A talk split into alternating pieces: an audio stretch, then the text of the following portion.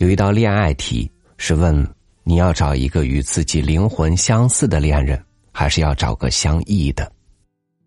答案只是二选一，所以这答案也就不重要。重要的是，你为什么要选择相似或相异呢？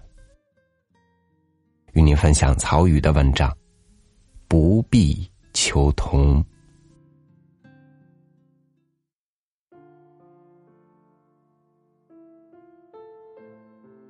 一样是热闹的，不一样也就意味着不够热闹。谁不藏点痞，带点好？某一日突然撞个明白，原来你我爱好一样。这时候就话不嫌多了，你一言我一语，从没如此投机似的热热闹闹聊个不完。所谓一见如故，也是发现彼此之间有着某种一样的东西。所以，似曾相识的初遇，最烫人。相反，我钟爱一种食物，你却格外抵触。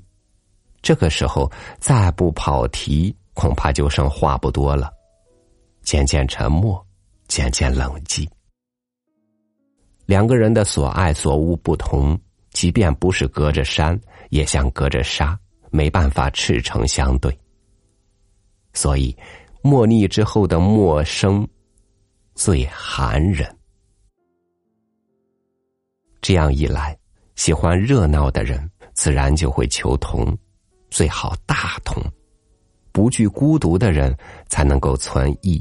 而且无所谓是不是大义，智者求同，愚者求异。古语说的是，聪明的人善于洞见万事万物的规律与秩序，从而活得心健身康。可愚昧的人却常被万事万物的表象差别困扰，活得还不够明白。这里。与平日说的求同存异，其实已经大不一样了。与众只同无异，只是一个令人欢喜的人，最受欢迎。别人敲锣，他会点鼓；别人赞美，他也称颂。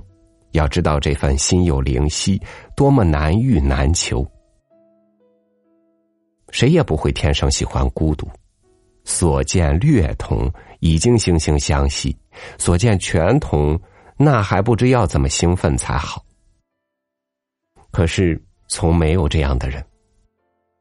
与众大同小异的人，就足够讨喜了。可这依旧很难。不同的声音，尤其是有棱有角的声音，发出来是需要勇气的。越圆润。越被宽容，反之越尖锐，越难共识。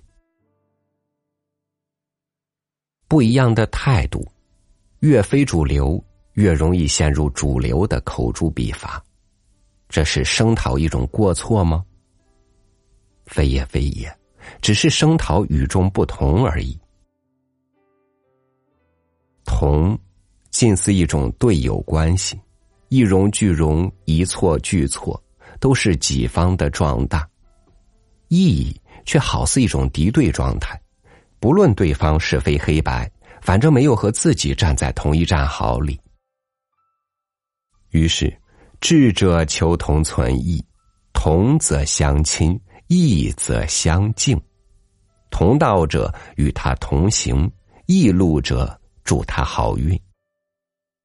可是生活。往往各自的功课各自理，非得对世界一个看法，对新闻一个见解，对他人一个评价，对美丽一个标准，实在没有必要。你的独见可以不必希冀掌声，你的审美也可以不必众口夸赞，求同存异，不如存异。杨绛与钱钟书有约在先，各持异议，不必求同。这样的婚约被口耳相传，绝不只是叹为观止。谦让包容的一桩好婚姻，更是两个不求热闹、守得住孤独的有趣灵魂。